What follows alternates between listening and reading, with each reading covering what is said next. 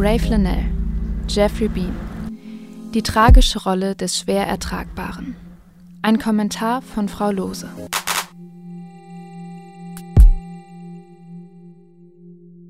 Gestern schrieb ich zu Gray Flanell ein Statement und erntete darauf ein schwer zu tragender Klassiker. Kurios, denn der Duft ist sehr einfach zu ertragen. Er fordert mich nicht heraus und nervt auch nicht rum. Wieso ist er dann so schwer zu tragen? Diese Aussage deckt sich mit vielen Kommentaren hier. Vielleicht ist es ja nicht das Tragen an sich, sondern das Wo und Wann. Die Frage stellte ich mir daraufhin. Ja, wo und wann will ich ihn ertragen? Die Antwort kam prompt. Für mich. Aber sie beantwortet mir auch, warum dieser Duft zu dieser Einschätzung kommt. Als der Flakon eintraf, schnüffelte ich erstmal am Sprüher. Macht man nicht, weiß ich, aber ich halt doch. Immer. Grey Flannel war der Duft in dem Paket, von dem ich erwartete, er würde mir am wenigsten gefallen. Trotzdem hing mein Rüssel zuerst an diesem wunderschönen Flakon. Und direkt empfing mich Puder. Toll, sprüht, das staubt, herrlich. Ach, auf sowas stehe ich. Danach frischt der Duft auf. Wird zitrischer, seifiger. Wenn es das gibt, grüne Irisseife. Abgeseift und abgepudert fühle ich mich. Es grünt nach. Nicht in Form von Eichenmoos, sondern von unserer Vorstellung von Moos. Wenn man darüber streicht, ist es wunderbar samtig und flauschig. Moos hat mich schon als Kind über alle Maßen interessiert. Veilchen, Iris, Moos-Erinnerungs-, Seifenschaumpuder. Und zack, da bin ich. Vier oder fünf Jahre alt. In der Badewanne. Mit Schrumpelfingern und Füßen. Mein Papa hält mir ein Badetuch hin. Riesig groß und schön frisch. Wie Handtücher früher eben waren.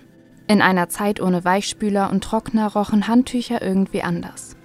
Die gleiche Zeit, in der frische Luftlufterfrischer nicht süß fruchtig waren, gab es die damals überhaupt? Kleiner Einschub, mich regt das auf. Wenn ich frische Luft Lufterfrischer kaufe, möchte ich auch frische Luft. Wann hat das angefangen, dass die künstlich süß wurden?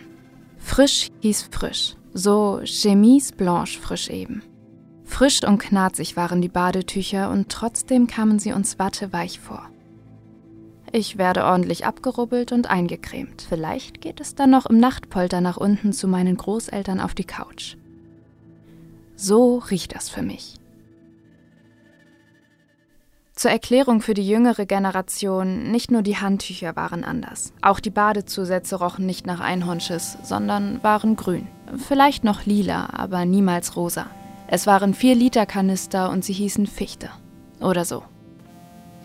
Ich rieche also einen ganzen Abenteuertag draußen mit grünen Knien, Träumen im Moos, Wattewölkchen vorbeiziehen lassen, ein ewig dauerndes Bad, Handtücher, Umarmungen von meinem Papa und meinem Opa.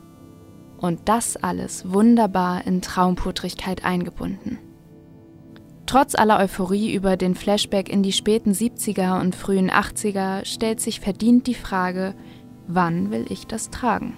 Ist das tragbar? Und ich sage ja, nach jeder Dusche, denn ich habe gar keine Badewanne. In jedem Sommer und immer dann, wenn mir die beiden ersten Männer meines Lebens fehlen und ich mich ihrer erinnern möchte. Durch die sanfte Pudrigkeit ist Grey Flanell ein sehr benutzbarer Duft für mich und ein Ersatzduft, wenn ich die Snuff Poudre von Chanel nicht mag. Ist der Duft tragbar für die Herren da draußen? Absolut. Ich verstehe aber, wenn der Anlass dazu fehlt. Mir jedoch würde dieser Duft sofort auffallen an einem Mann unter 65. Im Stilbruch zum Träger käme Grey Flanell richtig gut. Und wenn er den Duft nicht nur als Trendaccessoire trägt, ja, ich sehe da das Klischee vom bärtigen Hipster, ist es ein Statement. Es ist langlebig, jedoch nach einer Weile sehr hautnah.